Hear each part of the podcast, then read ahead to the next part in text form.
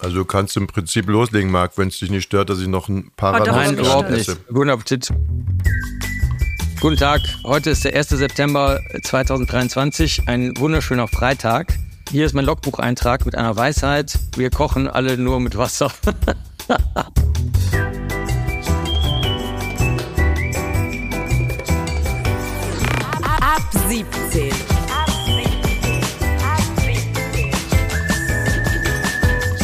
tägliche Feierabend-Podcast-Show. Podcast-Show. Podcast-Show. Mit Katrin und Tommy Bosch.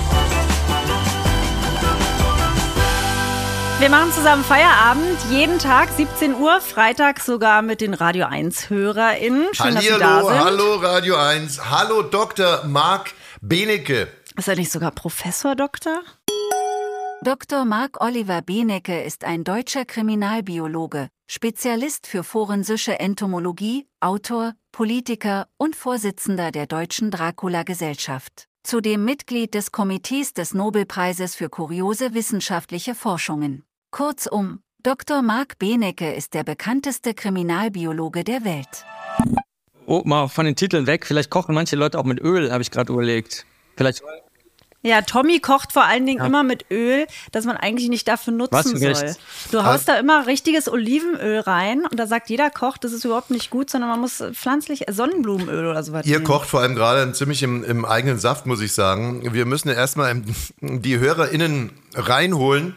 Also Dr. Marc Benecke ist natürlich weltweit äh, ein bekanntes Phänomen. Ja. In Berlin und Brandenburg, aber sogar ein. Mensch, ich muss erstmal diesen Kern hier runter. Ich habe gerade noch so ein Das machst du doch um Paranusskern die Spannung um aufzubauen. mich- Was ist mehr als ein Phänomen? In Berlin und Brandenburg absoluter Weltstar. Äh, also Na, in Sachsen-Anhalt ehrlich gesagt auch, da wo ich herkomme. Echt? Ja, jeder kennt Dr. Marc Benecke, das ist ein Phänomen. er ist ein Phänomen. The Special One. Er Und du redest auch relativ häufig von ihm. Naja, weil, äh, weil er meiner Ansicht nach der beste Gesprächspartner ist, äh, den man sich überhaupt nur erträumen kann. Ich weiß nicht, wie es privat ist. Wobei, du hast mich letztens total schockiert, als ich erfahren habe, dass du äh, eine Ehefrau hast. Oder Bist sogar eine Freundin. eifersüchtig oder warum hat dich das schockiert? Nee, weil ich wirklich immer dachte, du bist so ein Komplett-Nerd, der äh, abends dann so äh, still in sich, sich, sich selbst bebrabbeln. Ja, die ist, die ist auch so. Würmer, Würmer, Maden, Würmer, Maden, Zähl, Zähl, Dracula, Dracula, Zähl, Ja, Würmer, ja, ja. Maden, Tot, Tot, Tot, Rippe Ist aber so. bla, ist bla, genau, bla. Genauso ist So- es. Sie ist nämlich, sie ist nämlich auch noch äh, Herrscherin über so eine Vampir-Online-Community. Da kann, da kann man sie immer in die Ecke setzen und sie beschäftigt sich damit. Und ähm, auch Zauberwürfel. Ich habe in Brüssel, habe ich neulich mal wieder einen neuen, super schwierigen Zauberwürfel. Ist auch alles bei YouTube, könnt ihr gerne mal googeln, Zauberwürfel mit Ines. Äh, und äh, da ist sie auch ganz ruhig. Also wir sind dann beide nerdig, das ist das Geheimnis. Wir sitzen beide in der Ecke. Ja. Verstehe. Warum du für mich der beste Gesprächspartner der Welt bist, ist, ist äh, relativ einfach. Man kann irgendwas in den Raum schmeißen und dann äh, hört man sich einen drei bis äh, 17 Minuten langen Vortrag von dir an, der immer interessant ist. Das natürlich äh, entlastet den Moderator ein bisschen, um es mal so Ja, es baut jetzt aber auch Druck auf, ne? Für alle, die Ja, äh, Dr. Marc ich. Benecke nicht kennen. Da musst du jetzt, wirf mal einen Begriff hin. Ähm, naja, ich würde gerne vielleicht mal deinen Logbucheintrag äh, aufnehmen. Also, warum, was heißt denn das irgendwie, dass alle nur mit Wasser ja, kochen? weiß ich nicht, weil wir müssen äh, halt Danke. Nee, ich, nee, Siehst du, das meine ich. ein Teil der Antwort. Also wir, wir, ich, ich weiß halt viel nicht, du weißt viel nicht, jede, oder du vielleicht nicht, nicht, aber ich jedenfalls nicht viel. Und äh, es ist halt gut, den anderen Leuten zuzuhören. Äh, das hat sich jetzt gezeigt. Wir hatten ja den größten Corona-Kanal während Corona, wo wir ohne Fremdworte äh, die neuesten Studien immer vorgestellt haben. Und ähm, wir haben uns dann gewundert, dass die Leute immer sagen, ja, das ist so interessant und so toll. Und wir so, äh, aber es gibt doch total viele Infos. Warum jetzt landet ihr alle bei uns und stellt uns immer die Fragen? Nein, dann haben sie gesagt, ja, weil ihr das nicht bewertet, sondern weil ihr immer nur die Tatsachen sagt. Und äh, auf die Idee wäre ich auch gar nicht gekommen, irgendwas zu bewerten. Aber die meisten Menschen bewerten zuerst und ähm, hi- hinterher suchen sich erst die Daten dazu. Und wir machen das halt umgekehrt, die Ines und ich. Und deswegen denke ich, ähm, das mit dem Wasserkochen ist ja, ist ja äh, bildlich gemeint. Äh, die anderen Leute wissen Ja. auch was. Auch wenn einem das nicht gefällt oder wenn das eine andere Meinung ist oder wenn das äh, in, in einem Abwehr hervorruft oder so. Das heißt ja nicht, dass man erstmal die, nicht die Informationen sich ranholen kann, weil wir eben alle nur mit Wasser kochen. Also so mehr, ist, mehr meine ich damit gar nicht. Erst messen, dann reden. Und jetzt wird's halt interessant, ne? Jetzt hast du dich doch wieder als Nerd geoutet, weil äh, deine Deutung des Sprichwortes ist komplett Okay, falsch, Marc. ja. Und da fehlt dann, ja, da fehlt dann äh, ne, die soziale Intelligenz. Erklär, ja, aber erklär mal, wie ist es denn wirklich Sorry. gemeint? Vielleicht gibt es ja auch andere Zuhörerinnen und Zuhörer, die das nicht wissen. Der, das Sprichwort lindert das Leid derer, äh, denen es an äh, Selbstwert fehlt. Und denen sagt man, pass auf, alles gut, alles gut. Äh, ja, du kochst nur mit Wasser. Die anderen kochen auch nur mit Wasser. Aber die anderen kochen auch nur mit Wasser. Ne? Also das Bild ist ein, ein, Typ, der steht da und denkt sich, scheiße, heute koche ich wieder nur mit Wasser. Fuck, nur Wasser, was soll denn daraus werden? Oh. Und dann kommt einer und sagt, du. kein Problem, die anderen kochen auch nur mit Wasser. Ich darf übrigens ein schönes Beispiel dazu noch äh, sagen von meiner äh, Freundin Michaela, der Schaffrat, die hat äh, mal sehr schön früher immer gesagt, weil sie ja früher so ein, so ein äh, Star, der so von schwitzenden äh, Menschen verehrt wurde, war. Und da hat sie dann äh, gesagt, ähm, ich, ich setze mich beim Pinkeln auch immer hin. Also wir setzen uns alle beim Pinkeln hin. Und da wusste sie nicht, dass es manche Menschen gibt, die stehen beim Pinkeln. Das fand ich auch schön. Ist vielleicht auch kann das Sprichwort, ne? Da, da können wir jetzt mal zum Beispiel direkt beweisen, wie steil deine Lernkurve ist. Also was wollte denn, äh, ist so schön, weil ich dich hier gerade auch sehe. wie steil deine, wie steil deine Lernkurve ist im, im Sozialverhalten. Was wollte denn äh, Michaela Schaffrath äh, alias Gina Wild uns mit dieser, mit dieser Analogie denn mitteilen? Wahrscheinlich, dass alle Menschen auch was, das, was sie gerade so toll finden und bei ihr betrachten, vielleicht irgendwelche schauspielerischen Leistungen oder irgend sowas, dass sie das vielleicht auch können oder dass, selbst wenn sie es nicht können, können sie, wieder können falsch. was anderes sehr gut. Wieder, wieder falsch. falsch. Nein, es ist wieder falsch, wieder falsch. Es ist die Frau, die denkt sich, oh Mann, ich würde so wahnsinnig gerne aussehen wie Michaela Schaffrath, die ist ja so perfekt, die ist ja so perfekt, die ist ja so perfekt. Und dann sagt Michaela Schaffrath, du pass auf, beim Pinkeln muss ich mich auch hinsetzen. Das heißt, irgendwo in gewissen Situationen sind wir alle gleich, ganz egal, wie wir aussehen. Aber eigentlich ist es auch wirklich beruhigend. Also mich beruhigt das, bei mir wirkt es. Ja. Aber äh, setzt ihr euch beide beim Pinkeln hin? Da fängt es ja an. Also einer von uns pinkelt öfter mal in Waschbecken, weil er zwei Meter drei ja. groß ist und dann sagt, es ist zu kompliziert, sich da hinzusetzen, wenn man zum Beispiel bei Alba ist, sage ich jetzt einfach mal nur so, in der Mercedes-Benz-Arena und dann kommen die Kinder nach Hause und sagen, Papa hat schon wieder ins Waschbecken gepinkelt. Woher wissen die Kinder ja, das? Ja, also daneben stehen. Du, jetzt haben wir dich genau da, äh, wo ich dich am allernötigsten brauche. Das ist eine gelogene Geschichte und könntest Nein. du. Es ist, na, also natürlich es ist eine gelogene Geschichte und man kann es ganz, ganz, ganz schnell aufdecken. Warst du schon mal in der Mercedes-Benz? Äh, du bist wahrscheinlich aufgetreten. Ja, nee, aber warst du schon mal, nee, ich war schon mal als Publikum? Nie, aber daneben ist ein Kino. Da war ich schon mal öfter. Zum Beispiel bei der Premiere von Mad Heidi, den sehr guten Schweizer Splash äh, Exploitation Horror Trash Film, den ich äh, mitproduziert habe. Ja, das ist im Kino. Mad Heidi. Mad Heidi, okay. ja. Also geht in Mad Heidi. Ja. Nee, also in der Mercedes-Benz-Arena, in der, in, in der Männertoilette, da gibt es äh, Stehpissoirs in einer Reihe, nämlich zehn für Erwachsene und dann sind noch zwei für, für Kinder. Ne? Die sind ein bisschen tiefer aufgehängt. Und dann gegenüber sind acht Waschbecken. Mhm. Du glaubst doch nicht im Ernst, dass ich in, dieses Groß, in diese Großraumtoilette gehe, mich vor, dieses, vor das Waschbecken äh, stelle im Eifer des Gefechts, wenn der Punktestand irgendwie ja, ist und du noch kein das dritte Bier drin hast, traue ich ja alles zu. Es wäre aber nicht schlimm, weil äh, Urin ist ja, außer man hat eine Erkrankung der, der Nieren, der Blase oder sowas, ist ja steril. Also man kann ins Waschbecken pinkeln. Das ist, äh, das ist äh, hygienisch ist das unproblematisch. Ja. Hinterher natürlich äh, vielleicht nachspielen. Ich habe noch eine Frage. Was ist eigentlich Alba? Alba Berlin. Also Alba ist einerseits ein Müllentsorger und auf der anderen Seite der Sponsor unseres äh, ortsansässigen Basketballvereins, den wir alle sehr lieben. Ah, verstehe. Aber heißen die eigentlich anders? Also ist das so wie Rasenball Leipzig, was eigentlich Red Bull ist? Heißt die Alba Berlin eigentlich anders? Nee, die heißen Alba Berlin. Nee, die, die ja, okay, die hießen vielleicht irgendwann mal DJK Charlottenburg oder irgendwie so, aber das ist wirklich ganz, ganz lange her. Nein, das ist eine, eine, eine gewachsene Struktur. Wir sind ein sympathischer Hauptstadtclub. Erinnerst, Keine erinnerst du dich noch daran, an diesen, als er noch Charlottenburger äh, äh ja, Sportverein? In der Tat. Ich erinnere mich sogar noch daran, wie wir in der Sömmering-Halle gespielt haben und die damalige äh, sozusagen einen sehr großen internationalen Titel gewonnen haben. Marc, interessierst du dich für irgendeinen Sport? Also als äh, Schüler war ich rudern, weil da, da waren wirklich nur Nerds. Da waren, da haben sich die ganzen, wir, damals gab es das Konzept vom Nerd nicht, aber da haben sich die ganzen Sonderlinge gesammelt, weil da sitzt halt alleine auf deinem Platz und machst genau das, was der äh, Steuermann oder die Steuerfrau als Befehl gibt. Das hat uns allen gut gefallen. Da musste man nicht lange rumdiskutieren. Da gab es keine Zwischenebene. Und ansonsten habe ich null Ahnung von Sport. Also auch von Rudern habe ich keine mhm. Ahnung. Das, das war nur Wanderrudern, hieß das, ne? Also so, äh, nee, ich habe ich hab da keine, ich wüsste nichts. Ihr könnt es gerne testen. Ich habe mal bei, einer, bei so einer Rateshow mitgemacht im Fernsehen. da sollte man mit so Fragen über ähm, Prominente, Sport, Kunst, irgendwas, Musik sollte man für die Zuschauer und Zuschauerinnen Geld erspielen. Und da habe ich, da habe ich äh, 5,17 Euro oder 7,15 Euro, eins von beiden erspielt. Also da, da die einzige Frage, die ich beantworten konnte, war, wenn es ein Flattertier ist, ein kleines mit sechs Beinen, was die Flügel übereinander legt oder nebeneinander legt, was ist dann der Schmetterling, der, also was ist der Schmetterling und was ist die Motte? Was ich wusste. Das wusste ja. W- Von welcher Band ist H.P. Baxter der Sänger? Äh, warte mal, das weiß ich. Scooter. Richtig. Ja. Siehst du, 5 Euro hast du schon. Ja, yeah, bei euch gibt's fünf, ja, siehst du? Nee, man konnte, glaube ich, auch wieder verlieren, das war das Problem. Irgendwie. Ach so. Ich würde mal gerne nochmal auf deinen Logbucheintrag zurückkommen, weil da fiel ja das Wort Wasser. Und interessanterweise, also ich gehe vor der, gehe vor jeder äh, Aufzeichnung, gehe ich hier in den See. Und das ist jeden Tag dasselbe Ritual. Ich habe dann meistens schon relativ viel gearbeitet, bin so ein bisschen durch. Vielleicht fiebt auch schon das Ohr so leicht, ne, Tinnitus und weiß der Geier was. Und äh, mein ganzer Körper sagt irgendwie, äh, oh nee, jetzt nicht noch eine, eine Aufzeichnung. Du hast doch schon genügend gemacht. Du bist durch, Junge, du bist durch. Und dann springe ich ins Wasser es kommt sofort gute Laune über mich und nach circa fünf Minuten gehe ich da wieder raus und alle, also die meisten körperlichen Malissen haben sich verzischt und dann bin ich, bin ich bereit.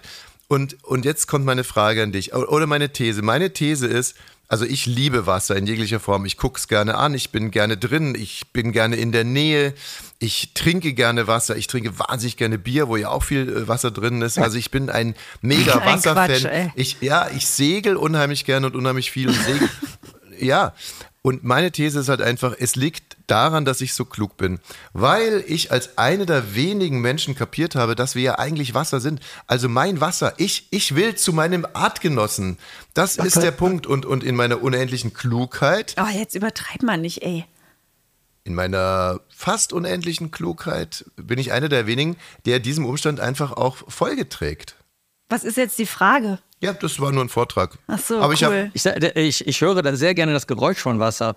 Da, ich bin auch Mitglied in der Facebook-Gruppe für die Jüngeren, das hatten eure Großeltern, da, da, äh, die heißt Liminal Water Core. Da, kann, da wird alles über Wasser gepostet und ich, bin, ich zeichne auch Regengeräusche auf. Wenn zum Beispiel der Regen ähm, aufs, auf, aufs Fenster prasselt, stehe ich da und zeichne das auf. Oder ähm, mit Gewitter äh, gemischt ist es auch sehr schön. Also ich kann nicht verstehen, wir sind Wasser, wir werden Wasser, wir waren Wasser. Es ist, wirklich so, ja? Ja, Aber da sagst du jetzt ja, warum, warum ist mir das eigentlich gerade nicht eingefallen? Katrin weiß, dass wenn draußen starken Regen gibt, bin ich der Erste, der sich nackt auszieht und im Garten rum, um, rumläuft. Ja, und es stimmt. gibt wirklich nichts, also das ist, Aber ich hätte eher gedacht, dass es auch kaltes Wasser sein muss, damit es einem auch gut tut. Also unabhängig von den Geräuschen. Aber ich habe das Gefühl, umso in so kälteres Wasser man geht, umso besser ist es für die Psyche und den Körper. Ja, das ist, weil dann mehr Dopamin wahrscheinlich ausgeschüttet äh, geschüttet wird. Aber ich war äh, zum Beispiel gestern in der Badewanne mit ähm, Kiefernlatschen, Ines? Brause, Ach so. Nee, die Ines war noch unterwegs. Sie hatte äh, vier Züge verpasst von Köln nach Berlin. Äh, da war, also nicht verpasst, die Züge sind nicht gefahren. So. Und äh, das, also die Züge haben Ines verpasst. die Züge, so genau. Dann hat sie sich mit dem Regionalexpress nach Hamm durchgeschlagen und von da aus dann weiter. Das ist eine andere Geschichte. Auf jeden Fall in der Zeit lag ich in der Badewanne mit Kiefernlatschenzeug und da kann warmes Wasser auch entspannend sein, aber das sind, glaube ich, zwei verschiedene Sachen. Also ähm, der Trick mit dem kalten Wasser ist, glaube ich, der Dopamin-Rush. Und der Trick mit dem warmen Wasser äh, und dem äh, wohlriechenden Schaum, das ist dann eher, äh, weiß ich nicht, vielleicht Serotoninik oder so, also eher so kuschelig und äh, Oxytocinik. Ja. Aber äh, sozusagen die These, wir sind Wasser, also ran ans Wasser, das tut euch gut. Wir, also im Endeffekt ja, man, man sucht seine Art. Also es liegt ja auch, wenn ich jetzt sage, im Menschen, ne, der Mensch ist ja eigentlich ein soziales Wesen, der andere Menschen sucht, von anderen Menschen akzeptiert werden will, sich in deren Schutz begeben will. Vielleicht äh, sagen wir mal einfach, wir sind Wasser und wollen zu Wasser. Wir wollen einfach zu uns. Also wir wollen in den Kreis von Wasser. Ist es für alle Menschen auf der Welt so? Also wenn ich in der Wüste in Sinai lebe, dann habe ich ja die Arschkarte. Ich kann noch was zum Thema Wasser und Fett ergänzen. Das hatten wir doch vorher, ne? wenn wir mit Wasser oder Fett kochen. Ähm, es haben mal äh, zwei Kollegen in Namibia, da war so ein Krieg, ich glaube der Zweite Weltkrieg, und die haben sich da im damaligen Deutsch-Südwest, äh, haben die sich absentiert, weil die keinen Bock darauf hatten.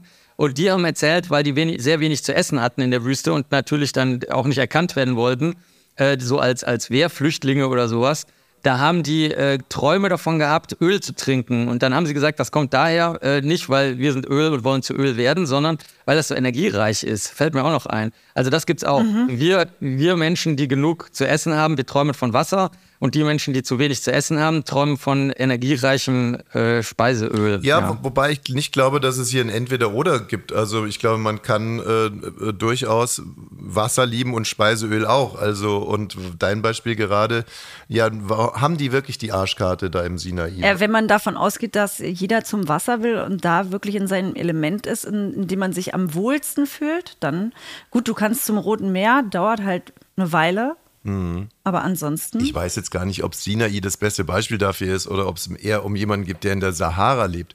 Aber äh, dem wird vielleicht noch mehr als uns hier in unserer westlichen Welt die Bedeutung von Wasser klar Ja. sein. Und das ist ja auch schon etwas, dass man sich über die Bedeutung erstmal bewusst wird. Das ist ja jetzt der ernst gemeinte äh, Teil dieser Moderation, dass es ja vielleicht diese Sendung helfen kann, dass Leute, dass das in denen angestoßen wird, dass Wasser wirklich eine, eine spirituelle, also meiner Ansicht nach wirklich eine spirituelle und, und vielleicht, Marc kann es vielleicht bestätigen, auch eine biologische, einfach äh, äh, wie sagen wir, Bedeutung, wirklich eine Bedeutung hat. Und wenn man sich dafür sensibilisiert, man dazu gewinnen kann. Absolut. Es gibt ja auch eine schöne Fachveröffentlichung dazu, Dune 1 und demnächst Dune 2, wo das äh, sehr, sehr schön dargestellt wird. Nee, wirklich. Äh, wie, man, wie man das auch missverstehen kann. Also, dass Menschen, die mit Wasser, die das Wasser so stark sparen wollen und müssen und wahrscheinlich die Sehnsucht schon gar nicht mehr in sich kennen, weil, weil sie gar nicht gar keinen Zugang zu äh, großen Wassermengen haben, äh, wie die damit umgehen. Also kann ich sehr empfehlen. Das hat, das hat er sehr schön gemacht, der Regisseur. Da kann ich auch noch was dazu geben. Und das ist ein ganz alter Walt Disney Film, der heißt Die Wüste lebt. Und das war bei uns in der Familie, äh, also wenn der dann mal lief, äh, dann sind, da sind wir alle durchgedreht vor Freude. Und äh, da werden also Wüstentiere begleitet. Und dann ist auch eine lange Zeit der Dürre. Und es ist natürlich Walt Disney mäßig aufbereitet mit Musik und sehr schön, aber dann fängt es irgendwann an so leicht zu regnen. Und du siehst so ganz vertrocknete Erde. Und dann kommt die erste kleine, der, der erste kleine Tropfen fällt da rein, dann wird es mehr und mehr und dann siehst du, und das ist natürlich, wie gesagt, ist auch inszeniert, aber dann siehst du, wie die Tiere alle durchdrehen, die springen und hüpfen und. Ja, tanzen kenn und machen und das ist so eine tolle Szene und auch zum Thema Bedeutung von Wasser. Ja. Oh, bitte, ja. Ähm, apropos. Ganz kurz, ja. also wenn Marc etwas sagen will und du, Ja, dann ist, hat Marc den Vorrang. Ich weiß, Genau, er ist ja. der Gast. Nein, Nee, überhaupt nicht, nicht. weil er nein, der nein, Gast ist. Nein, nein, Ähm, ich wollte das nur abschließen. Nein, nein, so, ich habe überhaupt keinen Vorrang. Ich koche auch nur mit Wasser. Also, ähm, der, Oh, danke, das hilft mir. ja, siehst du, also, Äh, nein, nein, um da kurz dabei zu bleiben. Privat, privat hättest du immer den Vorrang. Ja. Oder sagen wir mal so, in, in fast 100% aller Fälle hättest du den Vorrang, weil ich dich wirklich liebe. Aber wenn ich was wissen will, Ja, dann fragst du Marc Benecke. ja. Aber ja, ich wollte nur noch einen, einen letzten Film dazu sagen. Sehr, sehr geil. Blade Runner 2049, wo dann alles komplett, ich glaube sogar vom selben Regisseur möglicherweise wie, wie Dune 1, 2 jetzt, ähm, wo, wo dann hinterher zu viel Wasser da ist und zu viel Dunkelheit.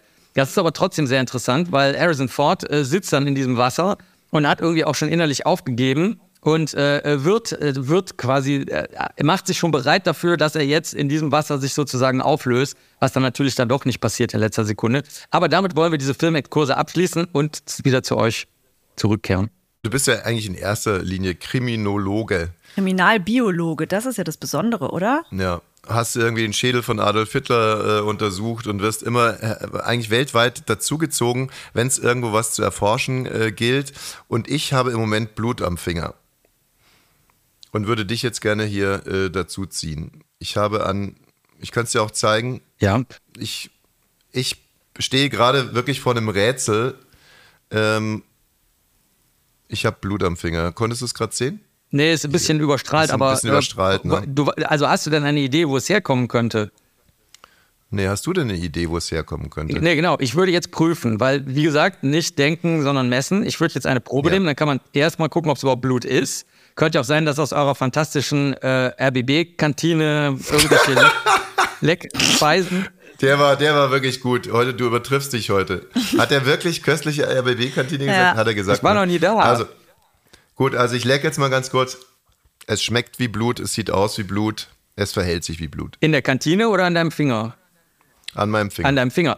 Und ähm, die, genau, das wäre der erste gute Test. Der zweite wäre, man könnte so Blutschnellteststäbchen nehmen. Die kann man zum Beispiel dafür nehmen, um einzelne rote Blutzellen in Urin ähm, zu finden oder wir benutzen sie eben dann am Tatort. Und dritt- der dritte Check wäre jetzt, wessen Erbgut ist das? In den weißen Blutzellen. In den roten Blutzellen ist ja keine Erbsubstanz, deswegen haben die in der Mitte auch so eine Delle, weil der Habe Zellkern ich, hab fehlt. ich, hab Und da ich richtig verstanden? Du zweifelst jetzt also erstmal meine Aussage an, dass es mein Blut an meinem Finger ist. Oder als erstes zweifelst du an, dass es überhaupt Blut ist. Jetzt habe ich also den Beweis erbracht, dass es Blut ist. Jetzt würdest du als nächstes anzweifeln, dass es mein Blut ist und das erstmal äh, testen Also wollen. zweifeln tue ich gar nicht. Äh, Das, das, das hört sich vielleicht so an, wenn wir Dinge prüfen. Mhm. Das glauben viele Menschen, dass nur weil man etwas prüft, es gleichzeitig anzweifelt. Aber es ist gar nicht so. Zum Beispiel bei den Blutwundern, die wir untersuchen, äh, da ist es so, sobald sie verstehen, die Priester und so weiter, äh, dass wir wirklich nur messen und dann hinterher können die mit den Untersuchungen machen, was sie wollen, ist es kein Problem. Also ich würde mich nicht äh, so zwingend als Zweifler ansehen, außer man setzt Zweifel mit Messen gleich, dann schon. Aber ich würde es einfach nur Messen nennen. Also ganz freundlich Aber weißt du, was ich, was ich total interessant finde, ist, dass mir nämlich gerade eingefallen ist. Also ich bin jetzt natürlich davon ausgegangen, äh, das ist mein Blut hier auf dem Finger und mein erster Zugang war wahrscheinlich habe ich hier, als ich vorhin im See war, mir eine kleine Wunde am Finger zugeführt und da ist das Blut rausgekommen. Jetzt kommst du um die Ecke und zweifelst erstmal daran, dass es Blut ist. Okay, der Zweifel wurde geweckt und den kann ich widerlegen. Also es ist Blut. Dann zweifelst du, du, du magst das Zweifel nicht hören, aber du weißt, was ich meine. Ne? Du fragst Prüfst. also, prüfst, ob es mein Blut ist. Und witzigerweise dachte ich da schon, sag mal, hat der eigentlich einen Fisch über der Schulter hängen? Natürlich. er- Aber dann ist mir auf einmal eingefallen, Tochter Nummer drei hatte heute Morgen Nasenbluten. Ich finde es lustig, dass ihr fünf Minuten labert und du mich einfach hättest fragen können, Ja, so weil sie hatte, sie hatte einfach Nasenbluten und du warst da vor fünf Minuten dran. So weit sind wir noch nicht, Katrin. So weit sind wir nicht. Und das ist ja vor allem, kann ja Marc nicht wissen. Er soll es ja irgendwie checken. Und ich sage dir jetzt übrigens, als dein Partner, Ja, bitte. es ist nicht das Blut von Tochter Nummer drei. Das konnte ich jetzt inzwischen schon herausfinden. Es ist nicht das Blut von Tochter Nummer drei. So, was könnte es also wirklich noch sein? Ja, also ich hätte mal eine Frage, wo ist eigentlich diese Katrin, von der du immer sprichst? Ich sehe die nicht mehr. Wo, vielleicht ist das deren Blut. Ah, da ist sie. Ah, okay. Ja. vielleicht hast du kurz vor der Sendung irgendwie äh, zur Seite Ja. und, und machst jetzt nur so puppenrednermäßig die Stimme von der Katrin nach. Aber Ach, das ist ja eigentlich auch eine tolle Vorstellung. Also ich habe sie schon Ach, längst echt, ja? um die. Nein, das ist eine furchtbare Vorstellung natürlich. Also, aber das wäre so geil, weil wir zeichnen ja hier von zu Hause auf, nicht im Studio, nicht bei unserem Produzenten. Also wenn ich quasi, ich hätte dich irgendwann mal abgemurkst und würde jetzt aber die ganze Zeit und dann in der Nacht, nachdem ich dich abgemurkst hätte, hätte ich dann deine Stimme, aufgrund von alten Sendungen, hätte ich mir das drauf geschafft, so zu sprechen wie du und würde jetzt die ganze Zeit hier äh, die quasi den Schein aufrechterhalten, dass wir eine Doppelmoderation sind als Ehepaar. Also unser USP müsste erhalten bleiben. Nein, sie lebt. Es ist nicht ihr Blut. wir sollten vielleicht kurz sagen, was USP ist. Das ist irgendwas aus der Werbesprache, ein, ein, ein äh, einzigartiger Verkaufspunkt oder so. Ne? Ein unique selling point. Hast du noch irgendeine Idee, wie wir das Rätsel lösen könnten? Ja, klar. Also ich würde natürlich äh, dann, äh, ich, wo sind die Kinder bei euch zu Hause? Sind sie da dort? Ja, eins. Ja, dann würde ich da abgucken. Also es ist nämlich so, manchmal, äh, weil, gerade wenn es Nasenbluten ist oder bei anderen Blutungen, die so größere Tropfen erzeugen und nicht direkt verschmieren oder Kontaktspuren erzeugen oder sowas, da kannst du natürlich auch äh, auf den Boden gucken. Also es gibt sehr, sehr, also das mache ich sehr, sehr gerne, dass ich die Tropfspuren von Blut verfolge an, an Fundorten oder Handlungsorten oder Tatorten und dann kannst du gucken, wessen Erbsubstanz in dem Blut ist. Auch gucken, ob sich das mit anderem Blut gemischt hat. Zum Beispiel, wenn der Täter sich selbst verletzt oder die Täterin, dann vermischt sich das Blut manchmal. Dann nach Gegenständen oder Werkzeugen schauen, die vielleicht eine Rolle gespielt haben. Scharfe Gegenstände oder so. Und wenn es sie nicht gibt, kann man die vielleicht auch ausschließen. Also das äh, Blutspuren sind äh, ein wunderschönes ähm, Ding, wo du so richtig, wie soll ich sagen, wie man sich im, im Kinderkrimi das vorstellt, mit so einer Lupe dann über den Boden laufen kannst und alles aufzeichnen und dann mit so Wattestäbchen, diesen Corona-Stäbchen, dann Proben davon nehmen kannst. Ich finde es total interessant, wie du dich gerade hier äh, benimmst. Und ich würde das vergleichen mit einem ähm, Leichenwagenfahrer, der umschult auf Taxifahrer. Und äh, sich wahnsinnig erschrickt, weil er von hinten auf einmal angesprochen wird. Also, du hast ja gerade die Möglichkeit, ich habe zwar Blut an der Hand, aber ich bin ja nicht tot. Also, klar, du kannst alles messen und machen und tun, aber du könntest mir ja auch eigentlich eine Frage stellen. Es könnten ja auch andere tot sein, weißt du? Also das Blut könnte von anderen Toten sein. Ja, Richtig, verneine ich an der Stelle. ja das ist klar, das verneinen alle. Das, äh, das heißt. Du meinst, das ist ein Klassiker unter Mördern? Das ist ein Klassiker, in der Tat. Also wir hatten mal eine äh, Klientin, die ist raus äh, auf die Terrasse gegangen, wo ihr Ehemann mit so, auf so einer äh, Liege, wo man sich so, so Sonnenliege, auf, für eine Gartenliege drauf lag, hat den von hinten mit der Axt erschlagen. Super viele Spuren. Sie hat zwar auch viel geputzt, aber es waren sehr, sehr viele Spuren da. Und die hat auch immer Nein gesagt. Dann hat Mhm. Hat die Polizei gesagt, ja, aber sie müssen das Gesetz, geschlossener Raum, es, ist, es sind ihre Fingerabdrücke, es ist, war auch sonst keiner da. Ähm, es gibt auch andere Hinweise darauf. Sie haben dann geputzt, aber an einigen Stellen nicht. Ist ja auch merkwürdig und so. Hat sie auch gesagt, nö, war ich aber nicht. Weiß ich nicht, wer das war. Keine Ahnung. ja. ja, ich glaube, dass die Leute aber auch teilweise auch so, so Krimis, die sie gucken, so ein bisschen, teilweise ein bisschen äh, verstrahlt sind. Die denken sich dann so, naja, das müssen sie mir erstmal beweisen. Ich sag einfach, ich war es nicht. Ne? Dann sollen sie mir das erstmal beweisen. Aber man muss es ja auch beweisen. Ja, stimmt. Man muss, muss man ja auch. Stimmt.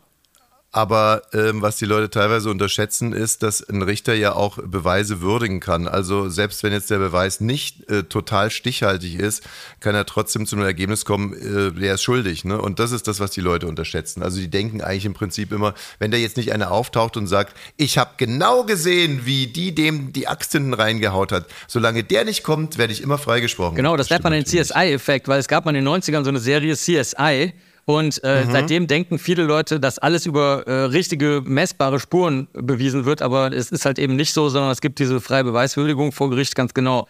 Äh, und äh, das da äh, kann man, oh, können die Hörerinnen und Hörer auch googeln.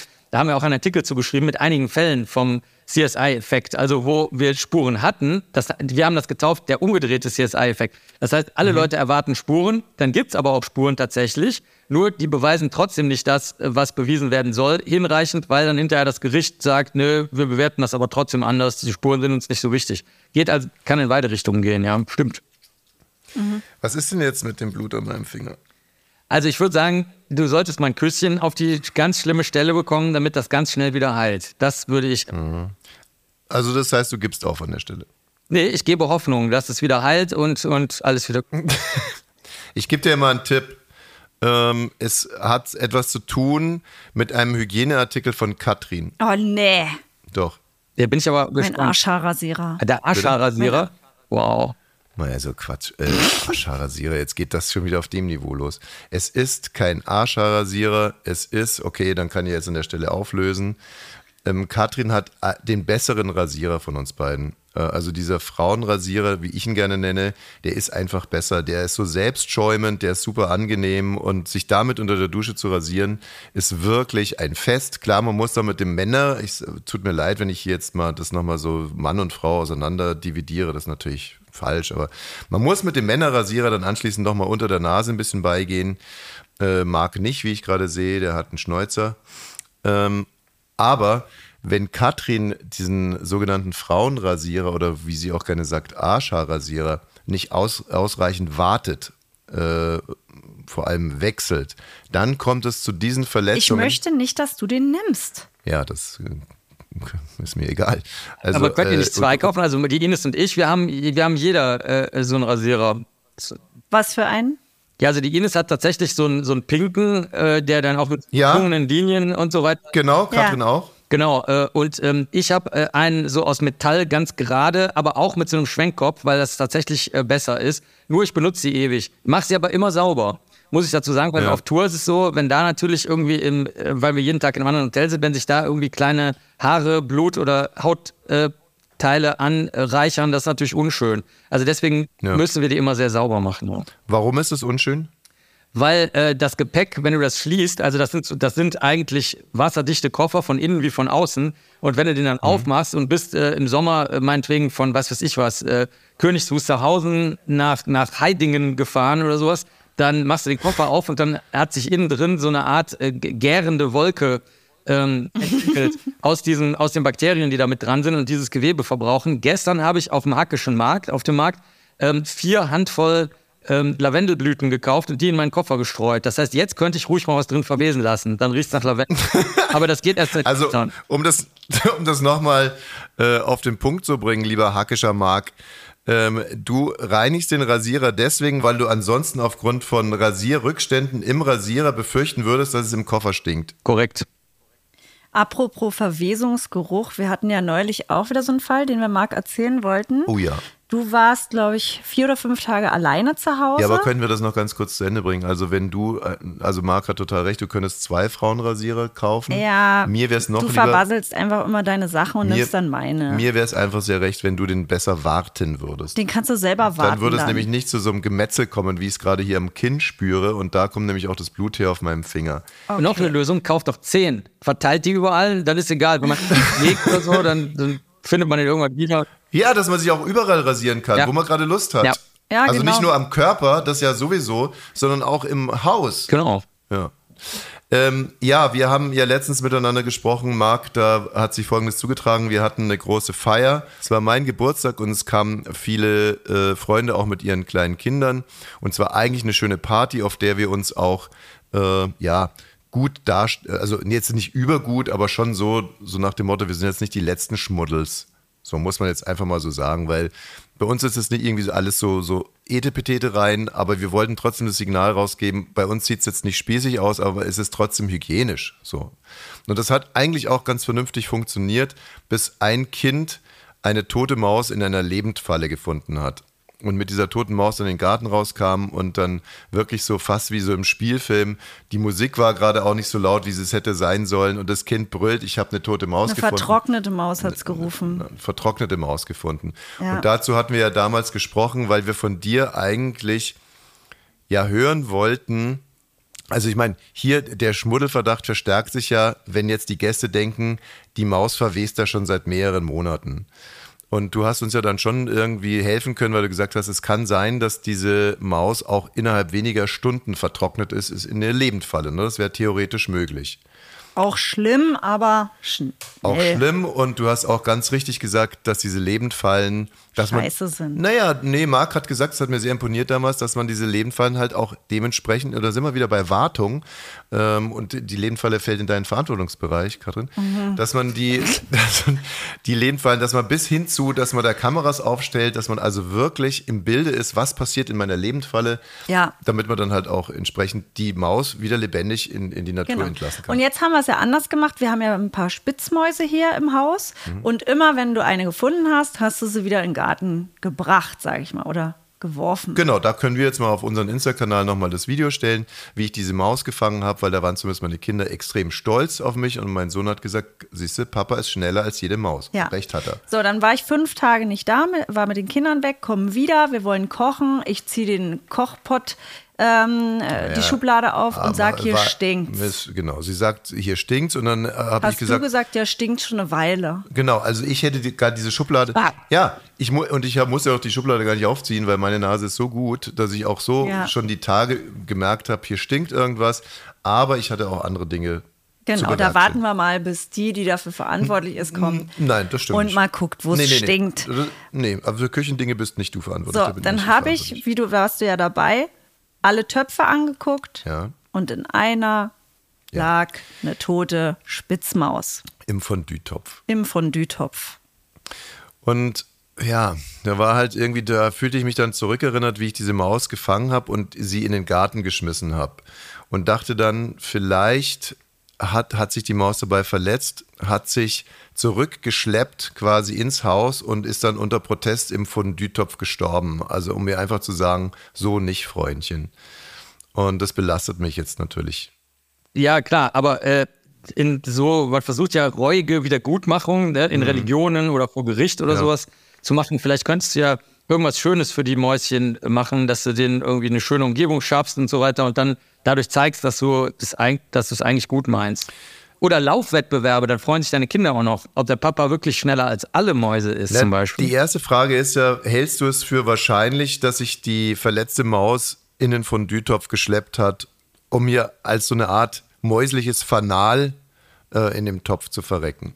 Ja, das, man kann das nie wissen. Also viele Tiere ziehen sich ja tatsächlich zurück, wenn sie krank sind oder so, damit sie nicht so schnell gefressen werden. Also äh, vielleicht war es weniger auf dich bezogen als auf die Maus selbst bezogen. Aber ob das dieselbe war, die du rausgetragen hast, das müsste man jetzt ja auch nochmal prüfen, wie mit dem Blut. Ne? Vielleicht ist die Grundannahme falsch, vielleicht war es eine andere äh, äh, Maus, eine befreundete oder so. Würdest du denn davon ausgehen, dass wenn man denn genauso war es, wenn man eine Maus fängt und dann vor die Haustür tritt und die Maus ungefähr vier, fünf Meter in den Garten schmeißt mit dem hämischen Satz, flieg, mein kleiner Engel, flieg, dass die Maus dann trotzdem zurückkommen würde. Also würde, oder ist es so, dass mein Plan eigentlich hätte aufgehen müssen, dass die Maus, die ist geflogen, ich habe dann auch geguckt, dass die ist da nicht am, am Landeplatz liegen geblieben, sondern die hat sich schon wegbewegt, dass die Maus, die ja nicht fürs Fliegen gemacht ist, dass die sich dann wirklich denkt, nee, in das Haus gehe ich jetzt nicht mehr, weil da muss ich wieder fliegen. Ja, das, die Frage ist immer, welche Vor- und Nachteile äh, die Lebewesen haben. Das sieht man ja auch bei Spinnen. Ne? Mhm. Also manchmal kommen die ja in die Wohnung rein und verstecken sich die ganze Zeit. Manchmal kommen sie in die Wohnung rein, verstecken sich nicht, weil sie auf Partnersuche sind. Mein Plan war ja, bringst der Maus das Fliegen bei, die will nicht fliegen, dann wird sie wohl nie wieder ins Haus kommen. Ähm, kann sowas klappen? Also die Tiere haben alle ganz verschiedene Bedürfnisse und dann verhalten die sich auch so für Menschen schwer verständlich. Also ich kann mal Beispiele sagen.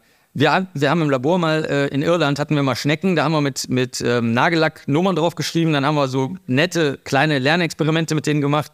Ähm, die sollten nur lernen, über eine bestimmte Linie nicht drüber kriechen, dann haben wir die zurück ins Meer gebracht.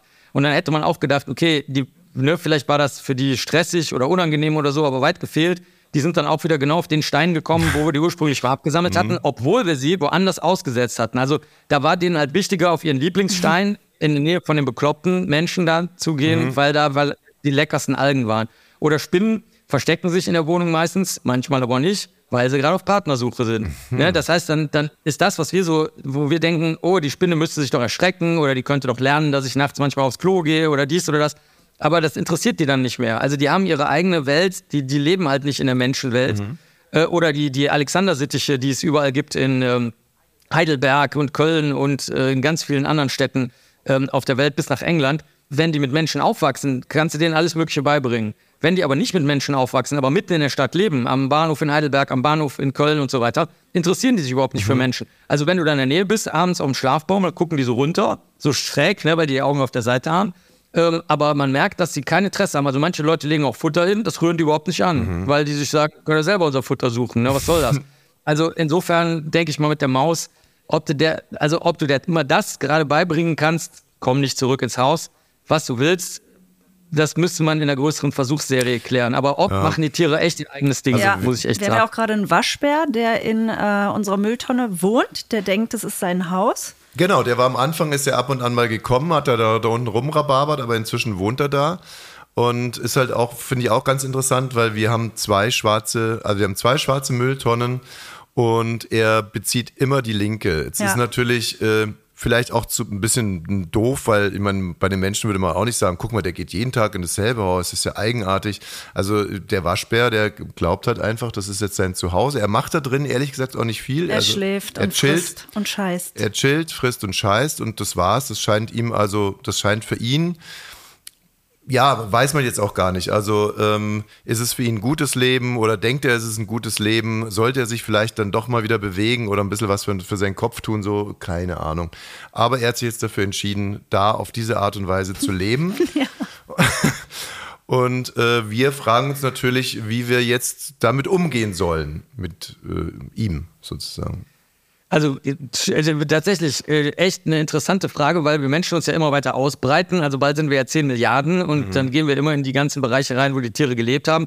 In Berlin sieht man zum Beispiel die äh, Stare, die am Alexanderplatz, also erst waren sie an der Warschauer Straße, dann am Alexanderplatz, dann am Hauptbahnhof. Die kommen ja nur in die Stadt rein, weil sie außen nichts mehr zu fressen haben. Mhm. Und das muss man sich vorstellen. Stare, die haben früher haben die den Himmel äh, äh, grau gefärbt, weil mhm. das so riesige Schwärme waren. Und jetzt sieht man noch so ein paar rumhupfen und äh, das ist halt das Ende vom Lied. Also deswegen meine, meine biologische Auffassung als Biologe ist, dass wir die Tiere halt in Ruhe lassen sollten und wenn er dann in der Tonne leben will, soll er halt in der Tonne, was heißt leben oder chillen halt.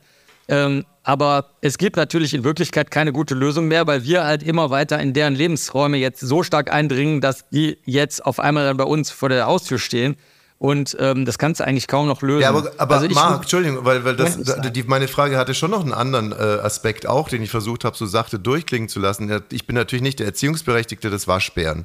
Und wer bin ich denn schon? Ne? Also äh, gerade in der Waschbärszene. Pff, äh, kennen mich ja gar nicht. So. Und auch ich koche ja nur mit Wasser, wie du eingangs gesagt hast. Aber trotzdem spüre ich auch eine gewisse Verantwortung gegenüber unserem Gast. Und ich würde schon gerne mal zu ihm sagen, hey Waschbär, komm, jetzt jogg doch wenigstens einmal um See, dann kannst du dich wieder in deine Tonne setzen. So. Ja, das aber das ist nur, weil du Menschen und auch Tiere nicht liegen sehen kannst, weil du selber immer in Bewegung bist. Find, provoziert dich das, dass er den ganzen Tag chillt? Nee, nein, weil, nee, weil ich wirklich glaube, dass der sich irgendwie geistig runterrockt da in unserer. Äh er guckt doch nicht noch Trash-TV, er liegt doch da nur, der meditiert wahrscheinlich. Das bezweifle ich. Also Ruhe, Ruhen ist ja auch wichtig, weil es gibt im Gehirn gibt's so, so ähm, hin und her schwappende Ruhezustandsnetze.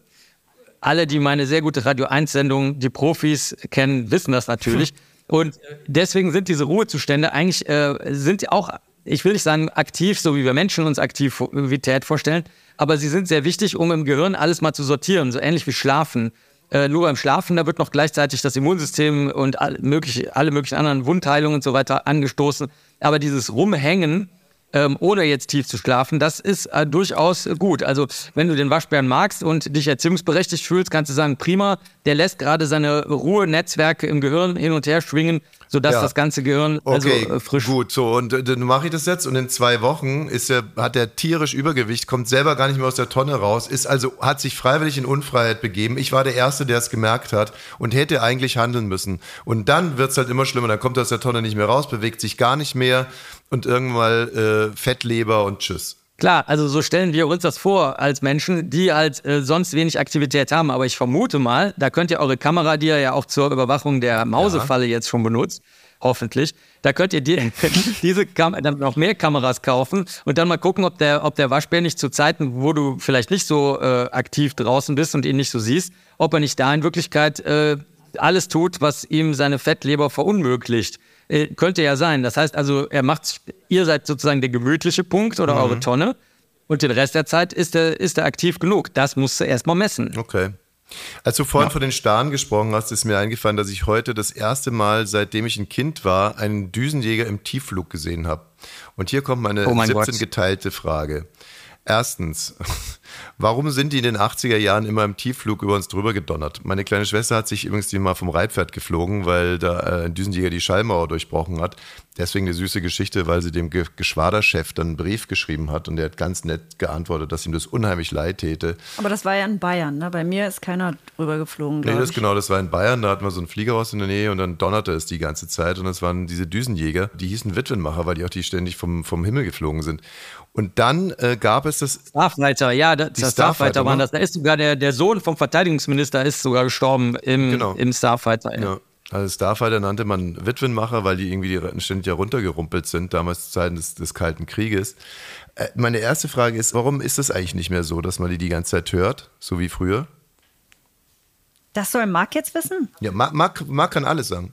Wir können alles beantworten. Nee, durch, ja, weil das Gute ist, wir haben ja überall unsere Augen und Ohren durch die, äh, äh so wie du denkst, du bist in der Waschbär-Szene nicht bekannt, mhm. bist du aber vielleicht. Mhm. So bin ich in irgendwelchen Menschen äh, bekannt, die mir gerne dann Informationen und Beobachtungen senden. Und eine dazu habe ich. Also erstens, früher haben die natürlich das geübt aus, den, aus Kriegsmachtgründen, ja. weil die halt lernen wollten, wie man Krieg macht. Und äh, Tieffliegen war früher noch eine wichtige Flugtechnik, die ist heute nicht mehr so wichtig.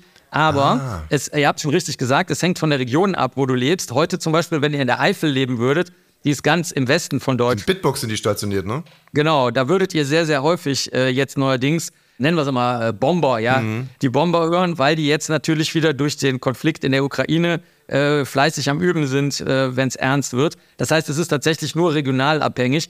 Und die Beschwerden der, ähm, der Anwohner und Anwohnerinnen, die haben aber auch äh, natürlich dazu beigetragen, dass dann äh, man das dann zum Beispiel zu bestimmten Zeiten nicht mehr gemacht hat. Aber das wird natürlich, je ernster es kriegerisch wird, umso weniger wird das natürlich ernst genommen, dass man sagt, zu welcher Uhrzeit jetzt sie fliegen dürfen. Aber ich glaube, insgesamt liegt es daran, dass diese Tiefflugtechniken nicht mehr so wichtig sind. Okay. Das ändert sich im Laufe der, äh, der Zeit. Das weiß ich von Fliegen, weil es gibt so Raubfliegen, die in der, in der, die können in der Luft, können die andere Fliegen sich schnappen oder andere Insekten.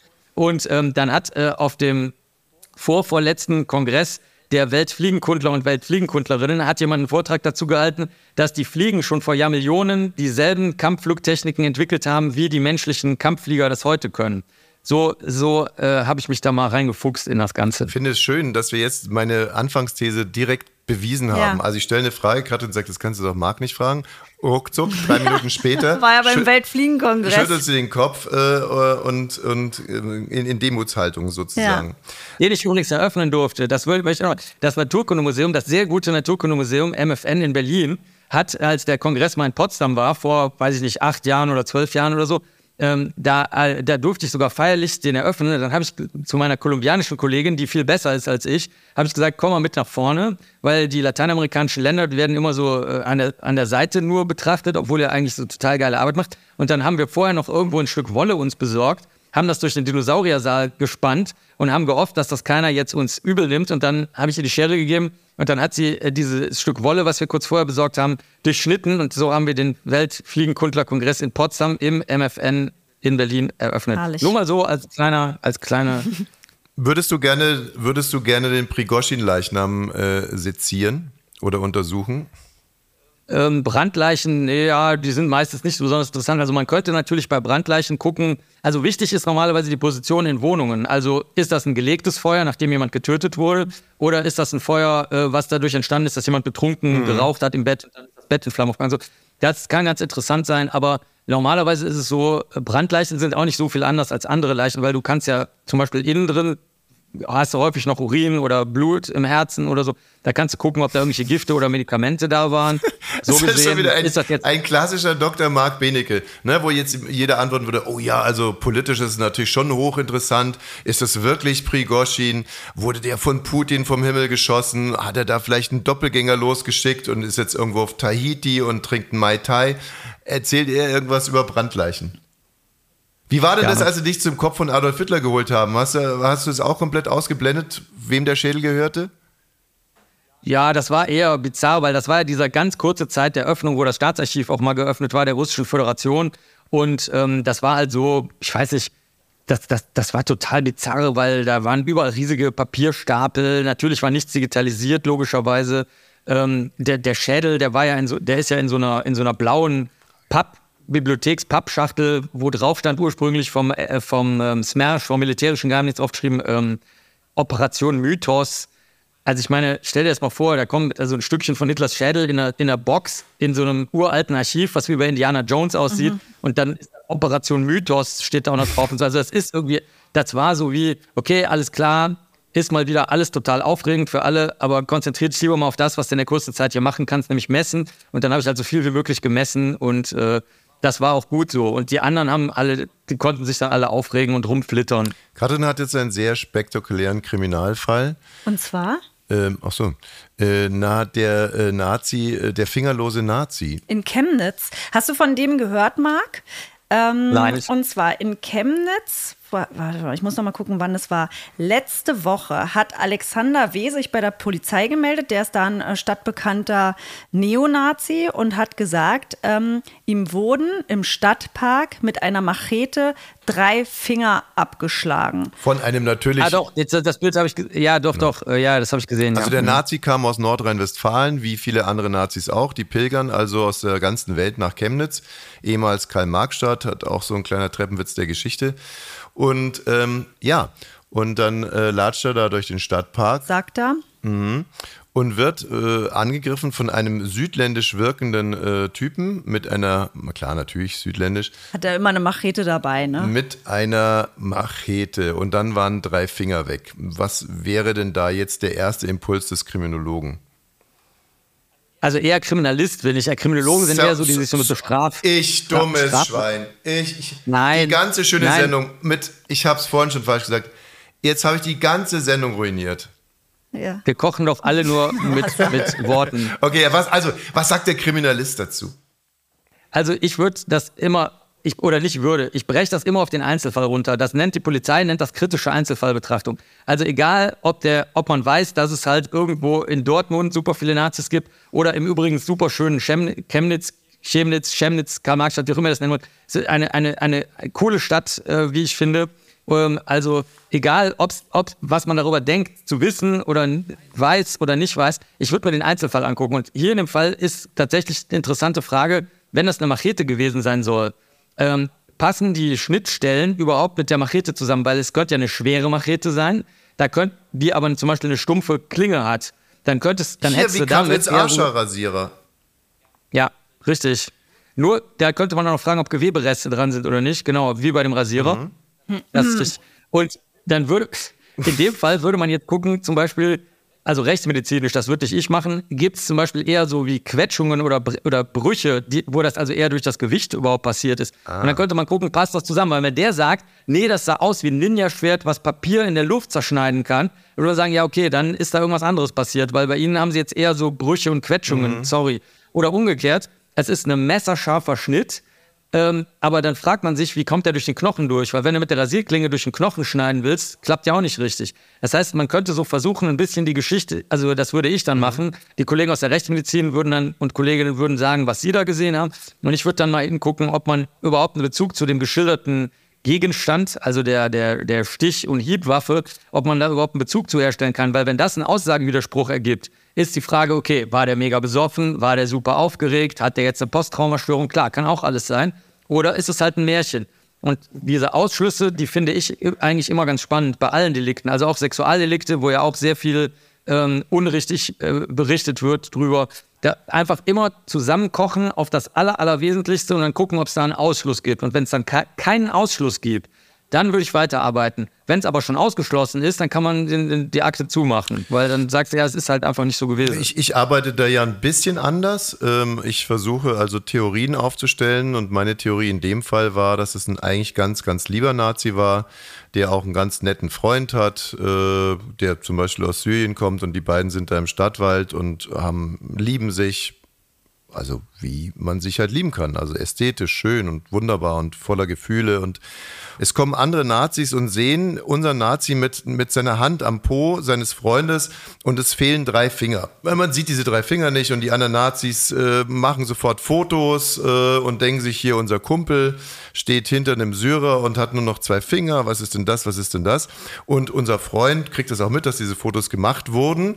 Und nachdem die abgezogen sind, gibt er seinem Freund noch einen ganz zärtlichen Kuss und sagt, Mensch, Schatz, ich komme nahe noch vorbei, ich muss jetzt hier noch kurz was erledigen. Und dann hackt er sich ganz schnell die drei Finger ab und rennt zur Polizei und äh, sagt, ja, mir sind, und zwar bevor ich ähm, einem anderen Mann aus einer Bredouille geholfen habe, der war irgendwie scheinbar, weiß nicht was, so, und äh, wurden mir drei Finger abgehackt. Mit einer Machete. Ja. Von einem Südländer. Ähm, äh, diese etwas verquirlten Geschichten, die können aber wirklich passieren. Das gibt Wie verquirlt? was was war denn da jetzt verquirlt? Nee, nee, nicht, aber sagen wir eine andere Geschichte, Ja. die verquirlt gewesen Ja. wäre. Die, äh, genau. Die, die, ähm, die, die sollte oder die nehme ich auf jeden Fall ernst und schreibe die auf, weil je mehr Einzelheiten so eine Geschichte hat, umso mehr Andockpunkte hast du, um das spurenkundlich zu überprüfen. Also zum Beispiel in, jetzt in dem Fall der von der Geschichte, die du erzählt hast, finden wir auf dem Gras Blut, finden wir irgendwo eine Kontaktspur, finden wir auf einem Tuch Blut, finden wir dem Zuhause Blut, äh, finden wir, wenn wir die Waffe irgendwann finden, vielleicht, obwohl die abgewischt ist, vielleicht noch chemische Bestandteile von Blut in so, äh, wenn das nicht so perfekt poliert ist, in so kleinen, ähm, ja, wie soll man das nennen, so, so, so, so narbenartige Vertiefungen und so. Also insofern finde ich das immer gut, wenn die Geschichten ruhig blumig sind, weil das sehr viele Anknüpfungsstellen für Ein- oder Ausschlüsse gibt. Also insofern würde ich gar nicht sagen, das kann sein und das kann nicht sein, sondern würde es aufschreiben und würde sagen, okay, alles klar, wenn Sie Interesse daran haben, gucken wir uns jetzt mal überall die Spuren an und gucken, ob die dazu passen oder nicht. Fertig. Kommt sowas vor, dass jemand mit so einer Geschichte zu dir kommt und sagt, äh, und bitte beweisen Sie das jetzt, Herr Benecke? Ja, es ist eher, ja, ja, auf jeden Fall bei Sexualdelikten, auf jeden Fall. Also wenn die Polizei sagt, Entschuldigung, gehen Sie wieder nach Hause, das war einfach kein Sexualdelikt. Ähm, Sie haben hier freiwillig sexuelle Handlungen vorgenommen, das war bei Ihnen zu Hause, in Ihrem eigenen Zimmer. Sie haben die Person selber vom Volksfest mitgenommen und Ihre Großeltern und Eltern haben im selben Haus geschlafen, sodass Sie jederzeit da also problemlos vor die Tür hätten gehen können und so. Und äh, da kommt das, dass sie tatsächlich sagen, bitte beweisen Sie, dass das ein Sexualdelikt war. Aber ähm, das ist für uns nicht so wichtig, was die, was die Klienten und Klientinnen wollen, sondern es ist eher so die Frage, dass wir sagen, können wir die, also gibt es Spuren dazu? Und ähm, das verstehen die eigentlich auch. Also wir sagen denen, wir können, also helfen, das können ihnen Freunde, Verwandte, Rechtsanwältin, Rechtsanwalt und so weiter. Das sind Leute, die ihnen helfen. Also sie irgendwie persönlich unterstützen oder juristisch unterstützen oder so. Aber was wir machen ist, wir bauen das Fundament dafür, dass die Hilfe sich überhaupt um irgendwas dreht, was wirklich passiert ist. Haben Sie daran Interesse? Und dann sagen eigentlich die, äh, die meisten Klienten und Klientinnen, ja klar, äh, da habe ich Interesse dran, weil ich denke, dass ohne einen spurenkundlichen Beweis das irgendwie nicht weitergeht.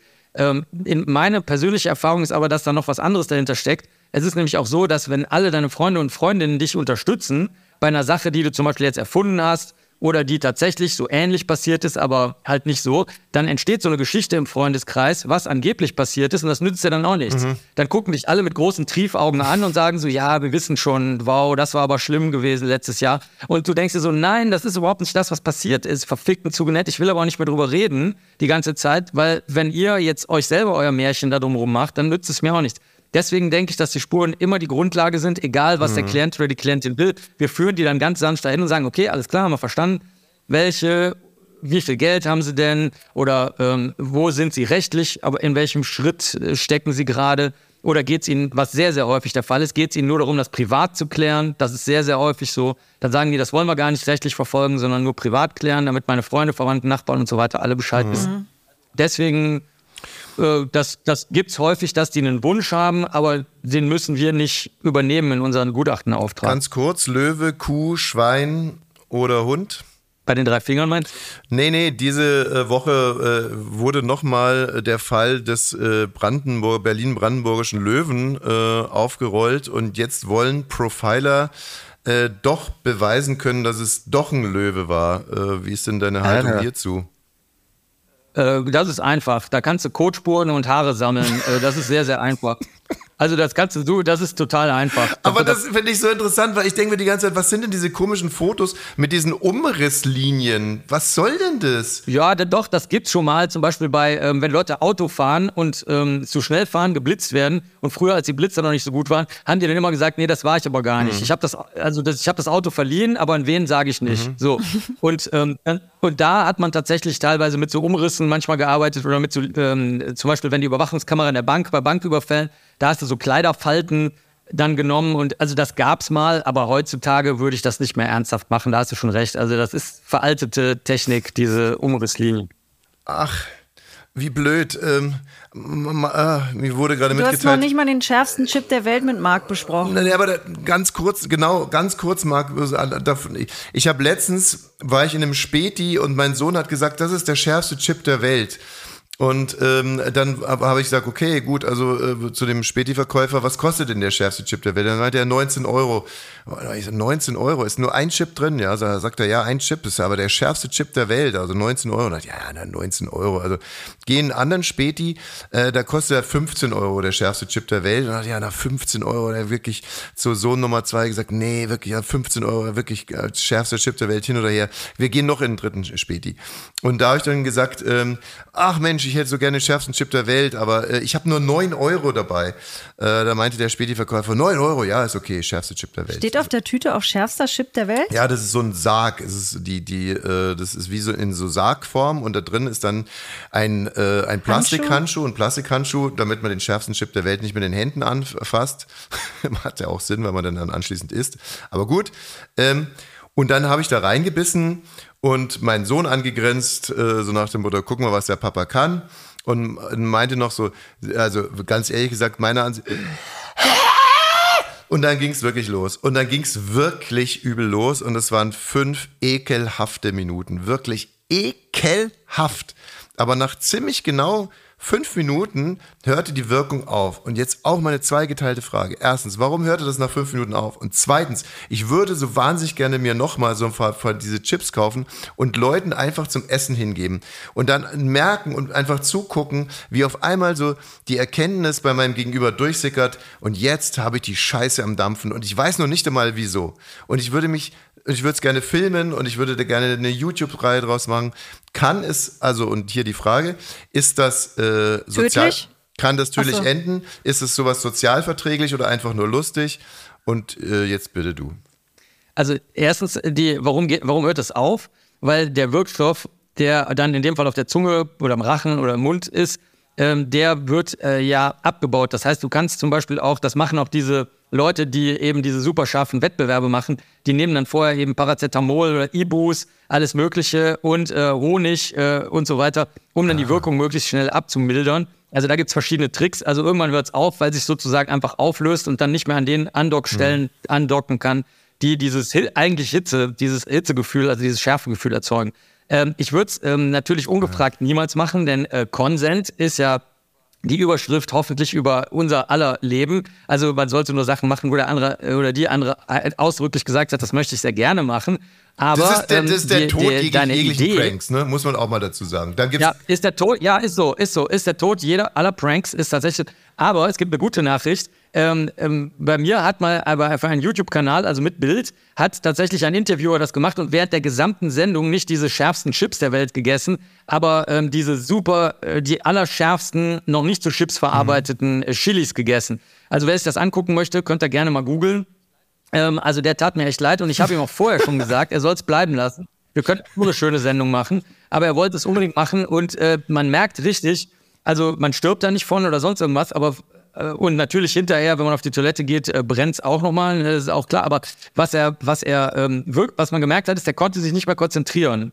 Und Ich das, konnte nicht äh, mehr Auto fahren. Ich wollte Auto fahren. Ich auch bin rechts rangefahren, die Tränen sind mir runtergelaufen und in meinem Kopf schossen die ganze Zeit nur Blitze rum und ich wusste, ich bin nicht mehr fahrtüchtig. Das hast du sehr gut gemacht. Das hast du genau richtig gemacht. Also deswegen würde ich sagen, Okay. äh, diesen Prank äh, würde, würde ich wie viele andere Pranks auch unterlassen. Möglicherweise ist die Zeit der Pranks auch vorbei, möchte ich auch mal sagen, weil auf YouTube und so weiter, TikTok sind sie durch. Da ist jeder Prank jetzt schon gemacht worden, glaube ich. Joko und Klaas, weiß ich nicht, ob denen noch was Neues einfällt, aber so das und ähm, gleichzeitig ist es irgendwie ja auch nicht mehr so ähm, mit nicht mehr so zeitgemäß. Also vielleicht ist das nur für ältere Leute noch lustig, äh, Pranks. Aber wir müssten mal Jüngere fragen, aus welche Generation auch immer das jetzt gerade ist, mit irgendeinem Buchstaben. Ähm, vielleicht würden die sagen, keine Ahnung, kann er ja gerne machen, den schärfsten Chip für 9 Euro essen. Aber ich weiß nicht, was den Sinn das haben soll. Also deswegen, ich würde mal Jüngere fragen. gut, ne? Marc, äh, uns wurde im Vorfeld Ja. der Sendung gesagt, du willst nicht mit uns Stadtland Plus spielen. Wir spielen hier eigentlich freitags immer Stadtland Plus. Äh, uns wurde mitgeteilt, du willst nicht spielen. Du bist kein Spieler. Ich kann das einfach nicht. Ich bin, äh, habe ich ja schon erzählt. Dann am Ende habt ihr 5 Euro gewonnen statt 7000 Euro. Das, hat, das ist schmerzlich für alle. Okay, aber könntest Schmerzlicher du als bitte ein Chip trotzdem kurz mal für A 9 Euro. sagen? So, und damit sind wir Ah. jetzt offiziell eigentlich ins Spiel eingestiegen. Du willst aber nicht weiterspielen, habe ich richtig verstanden? Also, Ich weiß auch gar nicht, ob ich das kann. Also ich habe auch auf dem, auf dem Handy kein einziges Spiel und so. Hm. ja, willst also du es versuchen bin oder willst du einfach sagen, ich spiele nicht? Weil wenn du letzteres sagst, dadurch, dass du gerade A gesagt hast, wurde das Spiel ja eröffnet, du brichst es jetzt ab und ich hätte dann damit gewonnen. Ja. Ach so, äh, ja, wir können ja, sagen wir mal, wir können es ja ganz Okay. kurz mal anreißen, weil ich gleich weg muss. Aber wir können wir Ja. können es ganz kurz anreißen. Also äh, wie funktioniert das denn? Täter, Opfer, Opfer. Gewässer, Insekt und Krimi. Bei Krimi zählt Buch, also Krimi-Titel, Buch, Film, äh, Podcast. Kino, Podcast, alles okay. Also, und sind dir die Regeln von Stadtland Fluss einigermaßen geläufig? Nee, überhaupt nicht. Ich vermute, man muss jetzt zum Buchstaben A jeweils eins davon finden. Genau, oder? also äh, beziehungsweise du würdest A sagen, sage ich Stopp, du gehst inzwischen durchs Alphabet, dann bist du vielleicht inzwischen bei M wie Martha, dann sagst du M wie Martha und dann geht's los mit Täter mit M finden, Opfer mit M finden, Gewässer mit M finden, Insekt mit M finden, Krimi mit M finden. Das wäre die Herausforderung. Nimmst du sie an? Ich nehme sie an und danach muss ich leider direkt wegflitzen, aber ich nehme sie an. Also ich sage jetzt A Genau. und denke mir das Alphabet. Und ich äh, sag jetzt. Stopp. Ja. C. C. Ach du Scheiße. Opfer mit C. Ich weiß nichts. Ich weiß gar nichts. Insekt mit C? Insekt mit C? Mein Gehirn ist ausgestiegen. Okay. Täter Ja. habe ich nichts. Oh Gott, war das heute schwierig. Äh, Ma- Marc, leg den Stift weg. Ich lass es eh nicht mehr Ja, gelten. ja, ja. Ich sehe dich. Du weißt schon, dass eine Kamera auf dich Ja, ja, nee, gerichtet nee, ist. ich. Äh, ja, ich weiß, ja, ich Täter weiß. ich mit weiß. C? Der Täter Hab ich, äh, nicht. so bin ich nicht. Was hast du? Camisso. Nee. Kenn ich nicht. Camisso ist äh, Ist das nicht ein Musiker? Wird schon auch ein Täter sein. Oder kann, Dichter? äh, kann auch ein Musiker sein, aber äh, es ist in erster Linie ein, äh, äh, ja, ein Täter. Opfer? Ähm, ja, da, also ich bin mir sehr sicher, dass es ein Opfer namens Christine gibt. Christine. Äh, ansonsten hätte ich jetzt noch Christiane F. gesagt, die natürlich auch äh, eigentlich, man muss schon fast sagen, die Mutter aller Opfer ist. Ähm, also Christiane F. kann man, glaube ich, auf alle Fälle äh, Ja. gelten lassen. Und Christine, Ja, das aus stimmt. Christine gibt es auch irgendwie in einem Krimi. Gut, also ähm, Hast du da was, Marc? Ja, ähm, die heilige Cäcilie von Rom, eine Märtyrerin. Ah, Ah, die Cäcilie. Habe ich nichts. Ja. Gewässer mit C? Ja, Chiemsee. Habe ich nichts. sehe ich auch nicht. Insekt mit C? Cucaracha. Super. Ähm, da hatte ich die CC-Fliege und weiß aber. Die CC gesetzt ist in einer Wow. E-Mail oder was? ist es. Ja, Das lass ist super gelten. geil. Das ist ja, liebe, liebe Menschen mit Dyslexie wie meine Frau. Meine Frau ist auch. Ähm, Ich die weiß, CC-Fliege wird geschrieben weiß, aber- TSI.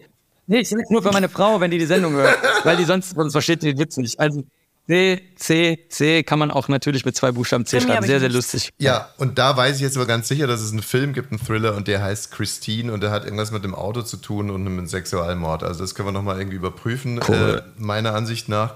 Marc, hast du was bei Krimi? Nein. Wisst Ich ihr habe was? null Punkte. Ich, ähm, ich würde wirklich, ich würde mal eins vorschlagen. Ihr, ihr wisst, ich gewinne wahnsinnig gerne und ich habe ja bei Stadtland Plus noch nie verloren. Das ist wirklich so, Marc. Aber ich streiche jetzt das alles durch, weil erstens widerspricht es mir, gegen Dr. Marc Ja. Benecke zu gewinnen. Es widerspricht. Und zweitens sage ich euch eins, ich habe bei Täter beschissen. Ja? Ist doch ein Dichter oder, oder sowas. Ich habe da beschissen, das muss ich einfach an der Stelle auch sagen. Bei jedem anderen hätte ich das jetzt durchgefeitet, aber bei dir, du hast so fair darauf reagiert und nee, ich möchte gegen dich einfach nicht gewinnen. Ja, aber ich habe noch eine Frage. Wie erklärt ihr das euren Kindern, dass der Papa jetzt hier was Unwahres. Äh, Ja, das überlassen wir mir. Und äh, falls es nicht klappt, dann, okay. falls es nicht klappt, frage ich das in der nächsten Sendung.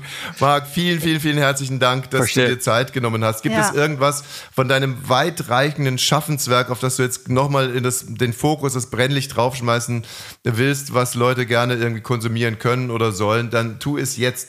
Eine Weisheit hätte ich noch. Äh, eine Kölsche Weisheit. Es ist, wie es ist. So ist es. Vielen Dank, mach's gut. Tschüss, Komm Marc. gut durch den Herbst. Sehr gerne. Tschüss. So, Feierabend. Das war ab 17 für diese Woche. Montag geht's weiter, natürlich ab 17 Uhr. Dieser Podcast ist eine Produktion von Studio Bummens. Abonniert den Kanal, aktiviert die Glocke und ihr findet uns natürlich auch auf Instagram. Ab 17 Podcast. Bis nächste Woche.